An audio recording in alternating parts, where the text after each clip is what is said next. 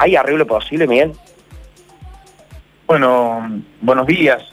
Ustedes saben que en, estos, días el intendente va a enviar al Consejo Liberante el proyecto para declarar la emergencia del transporte urbano de, pasajeros. ¿Esto qué significa? Significa que tenemos que empezar a discutir en serio cuál es eh, la situación económica del transporte. El transporte está quebrado, está fundido. ¿Por qué? Porque ¿de qué vive el transporte urbano de pasajeros? Vive de dos cosas, de la cantidad de gente que traslada y de los subsidios que recibe, ya sea nacionales, provinciales o municipales para que ustedes no, no quiero marear a la, gente que nos está escuchando, pero algunos números gruesos. En junio del año pasado el sistema cortó 13.849.000 boletos, es decir, trasladó a 14 millones de personas. En junio de este año el sistema trasladó a 1.700.000 personas. Es decir, el 87,55% menos de ganancias por pasajero transportado. Además, a esto tenemos que sumarle que antes el sistema de transporte recibía tres subsidios nacionales. Uno que se llamaba CCP, otro CISTAU y otro subsidio de gasoil. Mientras que hoy el subsidio recibe solamente, el sistema recibe solamente un subsidio nacional del transporte. Y no se equipara con estos tres. No, claro. Por lo tanto, lo que tenemos que ver es que la crisis económica del sistema de transporte no tiene precedentes, ninguno.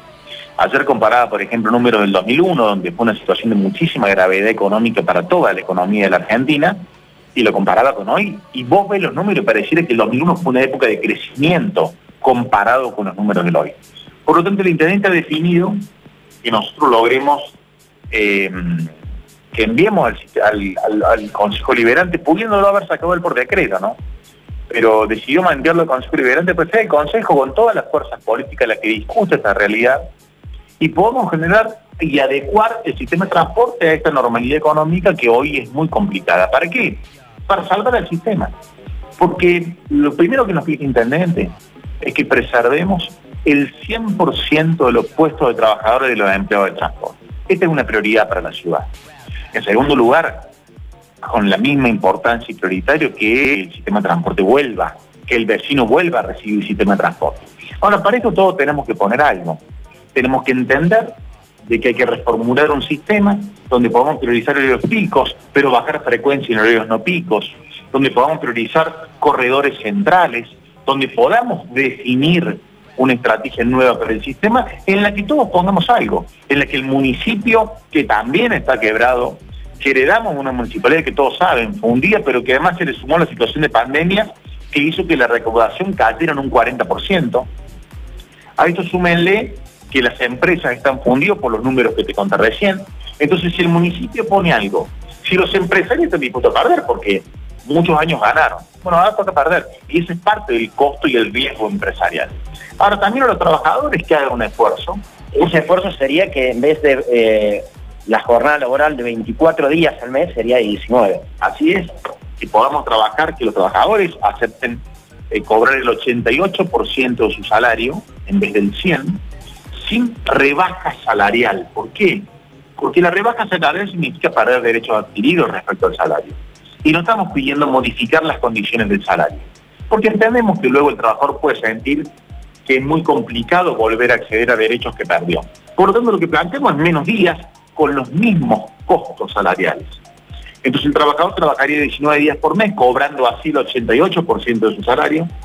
Y de esta manera, cuando el transporte vaya aumentando el número de pasajeros, porque en algún momento volveremos a la nueva normalidad, sigan incrementando los pasajeros por coche y el trabajador irá incrementando la cantidad de días trabajados, por lo tanto irá recuperando salario. ¿Qué dicen los empresarios con respecto a esta medida? Bueno, los empresarios saben y están dispuestos a hacer el esfuerzo, lo han hablado con el municipio, el municipio está dispuesto a poner el subsidio que, haga falta, pese a la situación del municipio, porque nosotros queremos que ningún, ningún trabajador pierda el empleo y que los vecinos vuelvan a subirse al colectivo. Pero hay que entender que no, si nosotros dejamos que este sistema colapse y las empresas quiebren, va a haber 3.000 trabajadores que son choferes y trabajan en UTA que van a quedar sin empleo. Pero además, un montón de miles de puestos de trabajo que de manera indirecta responden al sistema de transporte. Entonces nosotros tenemos que tratar de cuidar la situación laboral de muchos, de miles de trabajadores en estas condiciones. Pero vuelvo a repetirte, esto requiere del esfuerzo de todos. Si todos no hacen un esfuerzo, va a ser muy difícil salvar a un sistema que nunca en la historia de la Argentina ha estado como está hoy.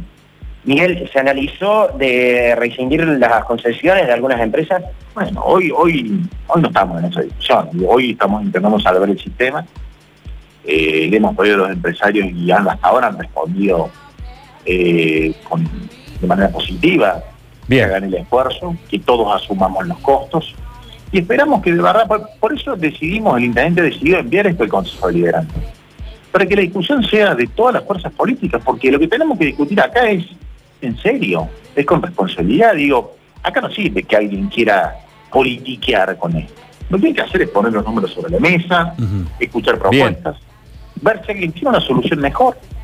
Eh, pero nosotros entendemos que tenemos que salvar un sistema que le da trabajo a miles de personas, que además permite que la ciudadanía se movilice en un sistema medianamente barato comparado con otros, y que necesitamos salvarlo. Entonces en ello estamos, y la prioridad nuestra es hacer que vuelva el sistema de transporte, pero que ningún trabajador se quede sin empleo. Por otra parte, cambiando de tema, eh, hay un rumor con respecto a que circulen truchos, aquí llamados azules, ese es el rumor que anda, que es más, hemos tratado también con algo, con, por ejemplo, con, con áreas de peones de taxi, hemos hablado de ellos también, están preocupados. ¿Esto es así? No, desmentimos absolutamente esta versión, la desmentimos de manera categórica. El municipio no tiene ningún proyecto para remis, no sé si llaman azules, no, sé dónde salió. O sea, no es parte del proyecto municipal de en absoluto. Eh, ¿Algo para agregar, eh, Luchi y Sergio?